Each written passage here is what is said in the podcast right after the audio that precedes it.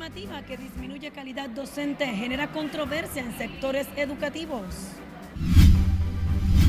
Dirección General de Migración continúa amplios operativos en busca de extranjeros ilegales en el Distrito Nacional y todo el país. Cientos de pacientes no pudieron ser atendidos con cobertura de seguros por huelga médica. El exministro de las Fuerzas Armadas, José Miguel Soto Jiménez, dijo que ante los niveles de criminalidad que sacuden a la nación, se justifica que el Estado dominicano comience a utilizar lo que él califica como el monopolio legal de la violencia. El Ministerio Público solicita apertura a juicio de fondo contra imputados en caso antipulpo y que vuelvan a la cárcel tres de los que guardan prisión domiciliaria. A continuación, noticias RNN.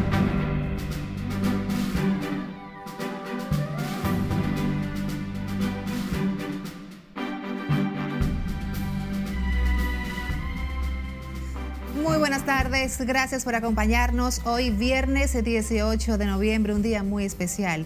Y precisamente la familia de la Red Nacional de Noticias se une a la campaña a favor de las voces que se elevan por los derechos de la niñez para ser garantes y defensores en situaciones de discriminación y de violencia, para así aportar en su bienestar por el Día Mundial de la Infancia este 20 de noviembre. Porque todos somos un equipo por la infancia. Gracias por acompañarnos. Iniciamos de inmediato con el exministro de las Fuerzas Armadas, José Miguel Soto Jiménez, quien exhortó al gobierno a utilizar el monopolio legal de la violencia contra los criminales si desea recuperar la paz ciudadana. Nelson Mateo nos amplía. Mateo. Saludos, ¿qué tal? Buenas tardes. Tal y como tú afirmas, Soto Jiménez dijo que ya es momento de que el gobierno dominicano presente un plan efectivo para combatir la delincuencia por la frecuencia de los incidentes, por la cantidad de atracos, por la cantidad de asesinatos, por la cantidad de secuestros. El teniente general retirado Soto Jiménez se refirió a los más recientes hechos criminales que incluyen solo en Santiago 12 muertes violentas. Lo que hay que imponer, de nuevo, primero, el monopolio legal de la violencia debe tenerle el Estado, ¿verdad? Entonces debe imponerse. Eh, ¿Cuál es la fórmula que a mucha gente no le gusta? ¿Verdad? El rigor el rigor. ¿Pero qué rigor? ¿El rigor arbitrario? No, es el rigor de las leyes. Aclara que la inseguridad ciudadana es consecuencia directa de la falta de un plan integral de persecución y prevención del delito y no de la incapacidad policial. Yo creo que eh, no se resuelve el problema con las reformas, con las consabidas reformas, ni se resolverá con esta tampoco. Ojalá que se resuelva. No se resolverá por una simple razón, porque hay que ver el problema de la seguridad desde el punto de vista integral. Entonces eso no solamente es un problema de la policía, es un problema de la justicia, es un problema del sistema correccional, entre otras y otras instituciones vinculantes, vinculadas, como también los demás organismos de inteligencia y de defensa del Estado. El jerarca militar entiende que ante el desafío de la delincuencia que este viernes incluyó un secuestro en Santo Domingo Este, se torna mandatorio el uso de las extremas medidas que reserva la Constitución y sus leyes como respuesta. El momento de tomar el toro por los cuernos y con el amparo de la ley, de la ley, el imperio de la ley, entonces enfrentar lo que está pasando. Porque, óyeme, lo que no se mejora, empeora. Soto Jiménez, a quien la violencia criminal arrebató uno de sus tíos junto a dos empleados en Puerto Plata, recordó a los funcionarios que deben ocuparse más que preocuparse por la seguridad de la nación y su gente. Yo no me preocupo, yo me ocupo. Y ese es el momento. El exministro de las Fuerzas Armadas no descarta que el narcotráfico tenga mucho que ver con los altos niveles de criminalidad que están afectando a la sociedad dominicana. De mi parte, es todo por el momento. Regreso contigo al set de noticias. Gracias, Nelson Mateo, por esos detalles. Y de su lado, el ex jefe de la policía, Guillermo Guzmán Fermín, advirtió que la reforma policial no resolverá el problema de la delincuencia en el país si no se acompaña el proceso con otras medidas efectivas de persecución y prevención. El ex jefe policial dijo que de esta misma manera limitar la venta de alcohol en Santo Domingo Oeste no mejora la seguridad. La reciente medida adoptada por el, por el Ministerio del Interior de limitar el horario de bebidas alcohólicas, de expendio de bebidas alcohólicas, en el Gran Santo Domingo, a partir de las 12 de la madrugada, de la noche, hasta las 8 del día siguiente, es un absurdo, constituye un absurdo, porque en la lógica de ellos, están sacando a los ciudadanos buenos de las calles en vez de sacar a los delincuentes de las calles. Bajo la premisa, según ellos, de que la delincuencia es estática. Y no es estática, la delincuencia es dinámica, se mueve, se desplaza. Guzmán Fermín considera que la seguridad ciudadana es un problema que hay que combatir con la reforma policial, pero también con planes sociales tendentes a mejorar las condiciones de vida de la gente. Guzmán Fermín atribuye al microtráfico parte de los motivos que generan violencia en el país. Vamos ahora a Santiago, donde un estudiante de 30 años fue acribillado por pistoleros en el municipio de Navarrete, engrosando la lista de muertes que se han registrado en esta zona en lo que va de semana en el Cibao.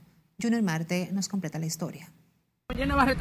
Juventud Mateo Evangelista Polanco se encontraba frente a su residencia cuando llegaron unos individuos a bordo de un vehículo y le acribillaron.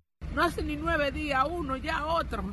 Cada, eso es dos y tres todos los días, que van a acabar con la juventud de Navarrete. Entonces, eh, no hay ley, ya no hay ley, eh, en Navarrete no hay ley. Allá en Navarrete se sabe todo quién es que lo hace y nunca nadie ve nada.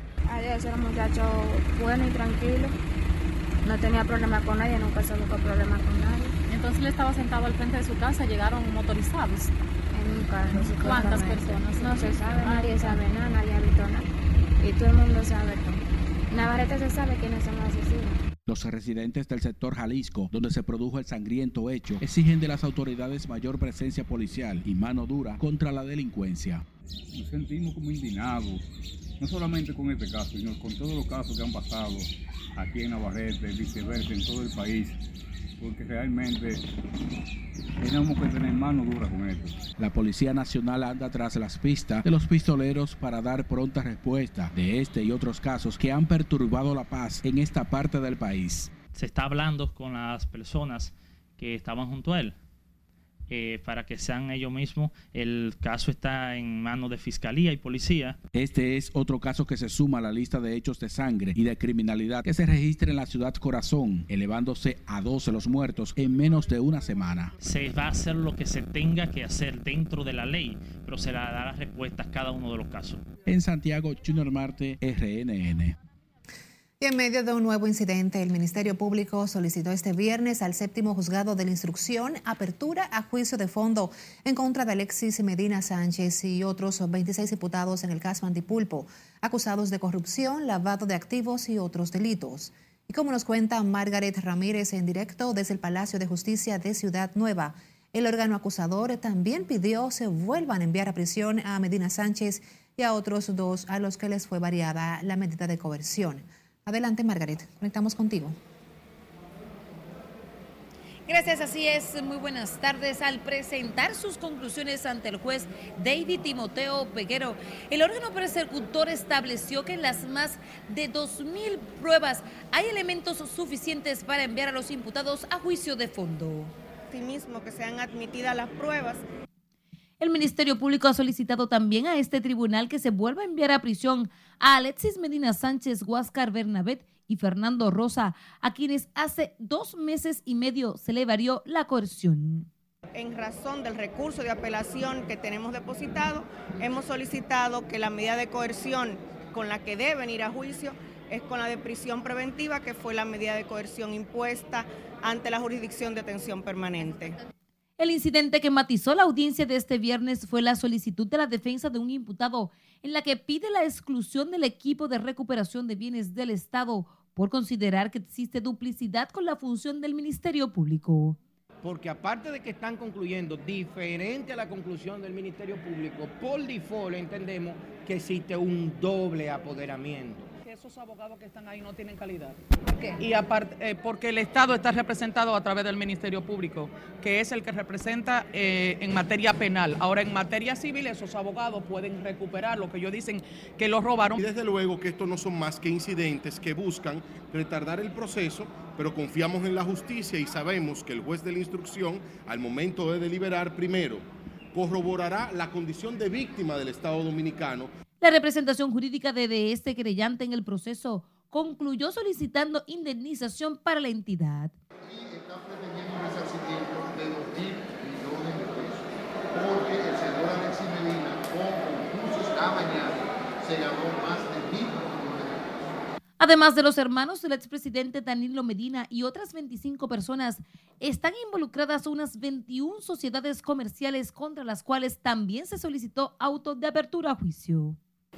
A partir del lunes 21, la defensa de los imputados iniciará la presentación de sus argumentos con los que buscan desmeditar las pruebas del Ministerio Público. Es todo lo que tengo por el momento. A retorno contigo al estudio. Gracias por estos detalles, Margaret Ramírez, desde el Palacio de Justicia de Ciudad Nueva. Nos vamos a comerciales, pero al volver, sabrá del impacto en los bolsillos de los pacientes que no recibieron atenciones con cobertura en las clínicas. Además, lo que revela el ministro de Educación sobre la auditoría realizada en la nómina del MINER.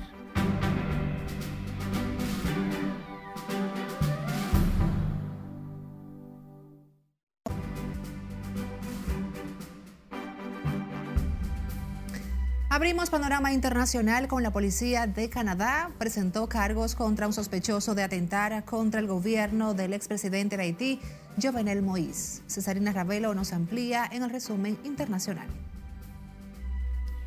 Se trata de Gerald Nicolás, de 51 años, quien supuestamente planeaba organizar una revolución armada en Haití para luego tomar el poder. Según el portavoz de la policía canadiense, Gerald, viajó a Haití y a otros países en Centroamérica y Sudamérica para reclutar, financiar y adquirir algunas armas para su revolución armada. Sin embargo, su atentado no guarda relación con el asesinato del presidente haitiano Jovenel Moïse. Al menos 21 palestinos muertos, incluidos 7 niños, tras incendiarse una edificación de un campo de refugiados de la Franja de Gaza. Los lugareños aseguraron que en la edificación se almacenaba combustibles. Más de 270 personas muertas, 348 heridas, 745 mil afectados, cosechas destruidas, puentes y carreteras dañadas. Es el saldo en Colombia de las intensas lluvias de los últimos 12 meses, la mayor pluviometría en cuatro décadas. Las lluvias están asociadas al fenómeno cíclico de la niña que provoca el enfriamiento del Océano Pacífico. Sin embargo, la crisis climática podría tornarlo más frecuente y letal, según científicos. Cientos de insultos hacia Elon Musk fueron proyectados sobre el edificio principal de Twitter luego de que iniciaran las renuncias masivas de empleados de la empresa en las últimas horas y de que el nuevo dueño enviara un ultimátum que les obligaba a decidir entre trabajar duro o abandonar la compañía. Ángela Álvarez y Silvana Estrada.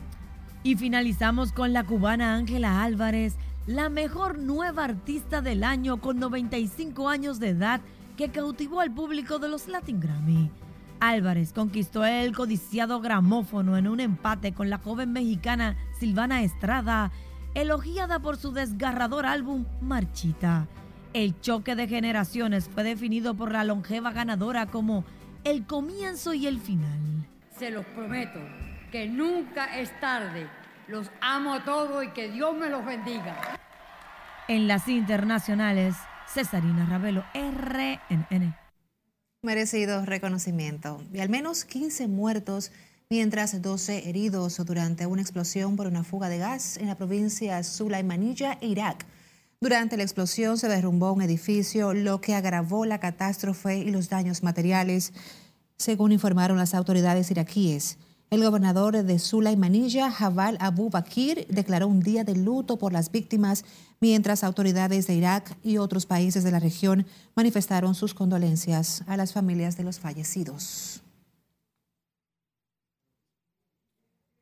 Toquemos otra información. El ministro de Educación reveló este viernes que en la nómina de esa institución están vinculadas personas que han fallecido y otras que no asisten a desempeñar las labores a las que fueron asignadas anomalías que asegura empezarán a corregir.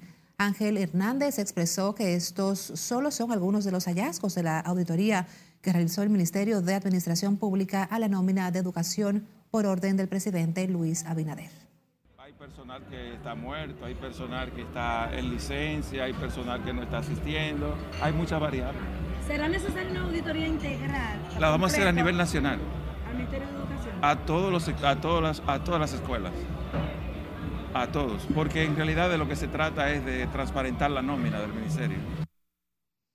La auditoría, la nómina de educación que según denuncias, solo en la sede central de esa institución, la cantidad de empleados supera la cifra de 8 mil personas, lo que a juicio de los auditores es exagerado para una entidad del Estado. Representantes de la sociedad civil pidieron este viernes a las autoridades preservar la dignidad humana durante los operativos para deportar a los extranjeros con un estatus migratorio irregular, mientras la Dirección General de Migración continúa intensificando los operativos en busca de indocumentados. Tenemos en directo a Scarlett Cuchardo con detalles. Adelante, Scarlett, cuéntanos. Gracias, buenas tardes. Organizaciones como Participación Ciudadana exhortaron a las autoridades a que frente a las deportaciones masivas que se desarrollan en todo el país, estas se realicen siempre apegadas al debido proceso y respetando los derechos humanos de los detenidos. Ahí hay que abordar eh, que hay que tener una política seria migratoria. La sociedad civil, aunque es consciente de que cada país es soberano en la aplicación de sus políticas migratorias, ve con preocupación que en algunos casos se violen los derechos de los extranjeros detenidos en la última semana. Lo que nosotros entendemos que la migración, eh, que las deportaciones deben hacerse en ese marco. Cuando hablamos de migración masiva, hay un tema fundamental, es que hay muchos dominicanos, dominicanos, que todavía no han sido reconocidos su nacionalidad dominicana. Y con la migración la deportación masiva, pues entonces pueden ser afectados a esos dominicanos que no han sido reconocidos por el Estado, lamentablemente, y pueden ser deportados. Agentes de la policía, inspectores y oficiales de migración continúan deteniendo a extranjeros indocumentados que en su mayoría son trasladados a centros de acogidas como el vacacional de Jaina, donde son depurados por las autoridades previo a su deportación. Al lugar acuden ciudadanos que dicen sus familiares son dominicanos y aseguran han sido confundidos por su color de piel. Ellos alegan que él, por él ser negro, ellos alegan que él es haitiano. Entonces tienen que verificar a ver si es verdad que él es haitiano o si es dominicano. Pero tampoco le permitieron que él le mostrara el documento que porta consigo para hacer la veracidad del mismo. Desde el pasado lunes, la Dirección General de Migración intensificó los operativos con inspecciones en mercados, unidades del transporte público y otros espacios donde se verifica la presencia de haitianos. La importación está bien, porque es un bueno si una gente no tiene documentos, pero tiene que hacerlo como la ley.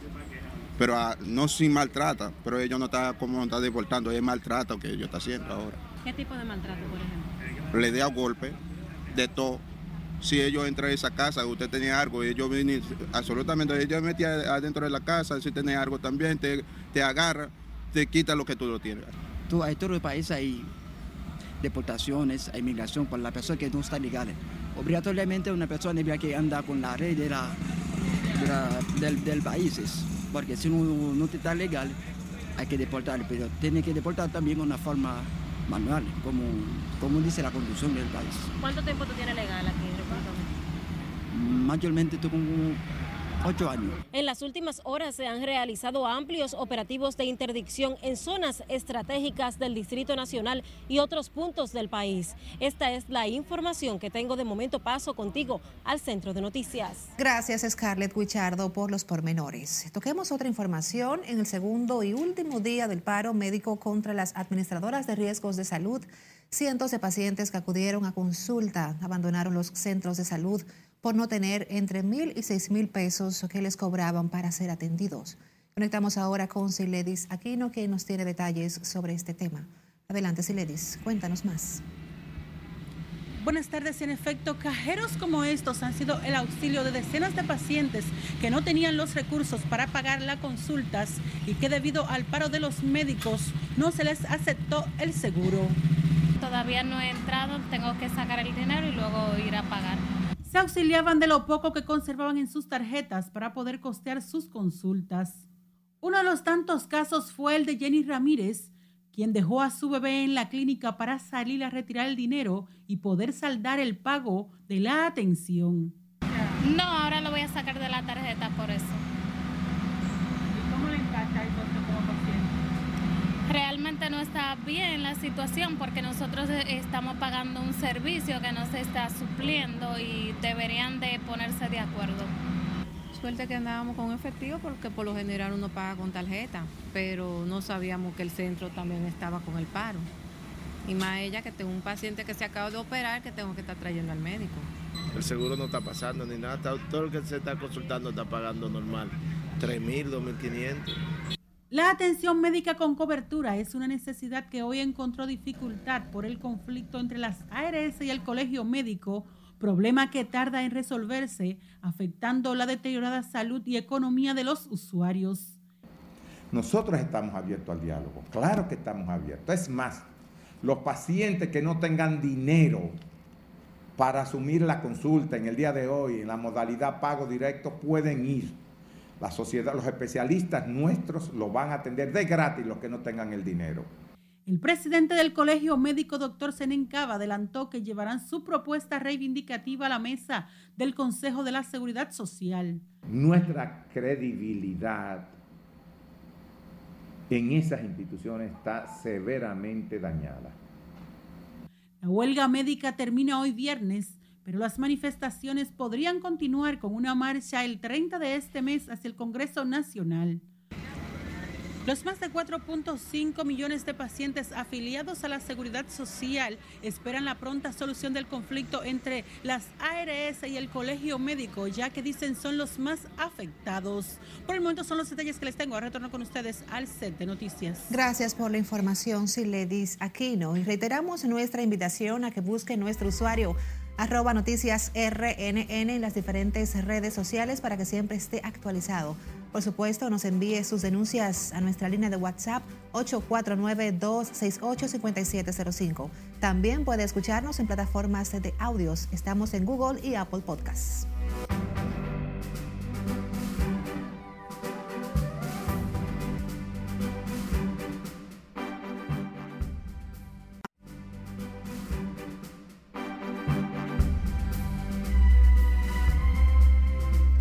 Gracias por acompañarnos. Seguimos con la inauguración del Congreso Internacional de Educación Aprendo 2022 que encabezó el presidente Luis Abinader, Acción Empresarial por la Educación y el Grupo Popular. En el encuentro se rechazó cualquier iniciativa que procure un esquema de formación menos exigente.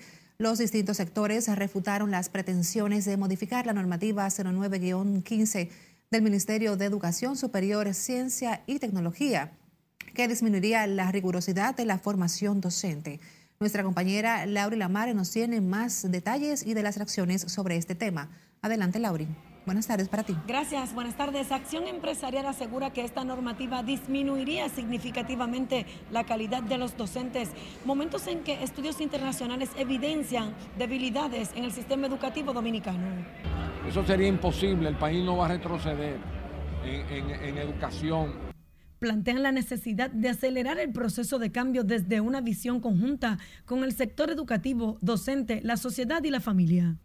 Por eso Educa ha sido tan enfática en defender las normativas y las políticas que abogan por una mayor calidad y rigurosidad a la hora de aceptar el ingreso de futuros profesores en la formación y la carrera docente. Sobre el tema, también reaccionó el vicepresidente ejecutivo de comunicaciones corporativas del Grupo Popular, José Mármol, quien advirtió que la flexibilización de la formación docente podría incentivar el riesgo de la sostenibilidad del 4% que recibe ese sector. Incluir el rigor en la formación no parecería ser la respuesta adecuada para solventar los males estructurales del sistema educativo y podría asusar el riesgo de la sostenibilidad. Sin embargo, el ministro de Educación Superior, Franklin García Fermín, aseguró que el gobierno no impondrá la modificación a la normativa y que estaría sometida al consenso de los actores del sistema. La forma que se le haga a la normativa 0915 va en la dirección, primero, de mantener la calidad y crear controles que garanticen que esa calidad se mantenga.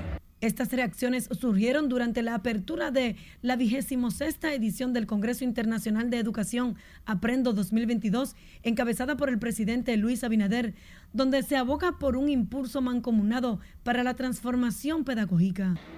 La modificación a la normativa 0915 reduciría requisitos de ingreso como la prueba de aptitud académica, obligatoriedad de asistencia presencial, entre otros aspectos. De mi parte es todo retorno al estudio. Gracias, Laura Lamar, por los detalles.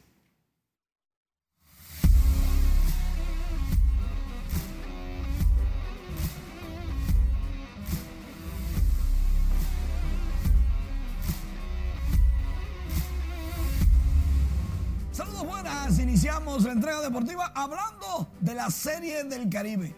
No había juegos programados en Lidón, pero sí sabemos que luego de Lidón va la Serie del Caribe ya presentaron la copa, el trofeo que todo el mundo va a querer. Se parece a lo de fútbol. Los ejecutivos de la Asociación de Peloteros de las Grandes Ligas visitaron al presidente y los lanzadores del equipo campeón de Houston, los dominicanos, también estuvieron en ese grupo. El jugador más valioso de la Liga Nacional fue Paul Goldschmidt de San Luis. Quedó segundo Manny Machado con 89 votos detrás, me parece. Aaron George también, no dejó dudas. El más valioso de la Liga Americana, Otani, llegó segundo luego de obtener solamente dos votos de primer lugar. Por otro lado, ya sabemos que la República Dominicana va a entrenar en Fort Myers, donde están los mellizos de Minnesota y que se van a enfrentar en dos juegos de exhibición a los Bravos de Atlanta y a los propios mellizos de Minnesota. Eso será en marzo 8 y 9 del 2023. Vayan apuntando. Mientras tanto, Teóscar Hernández está en Seattle luego de ser cambiado por los azulejos de Toronto. Por el momento es todo. Feliz fin de semana. Gracias Manuel, como siempre, feliz fin de semana para ti también. Y antes de despedirnos, queremos recordarles, reiterarles que la familia de Noticias RNN, compuesta por nuestros periodistas, a cuerpo técnico y de producción, se une a la campaña a favor de las voces que se elevan por los derechos de la niñez para ser garantes y defensores en situaciones de discriminación y de violencia para así aportar en su bienestar por el Día Mundial de la Infancia que se conmemora este 20 de noviembre, porque todos somos un equipo por la infancia. Respetemos los derechos de los niños, niñas y adolescentes. Así nos despedimos. Gracias por acompañarnos. Feliz fin de semana.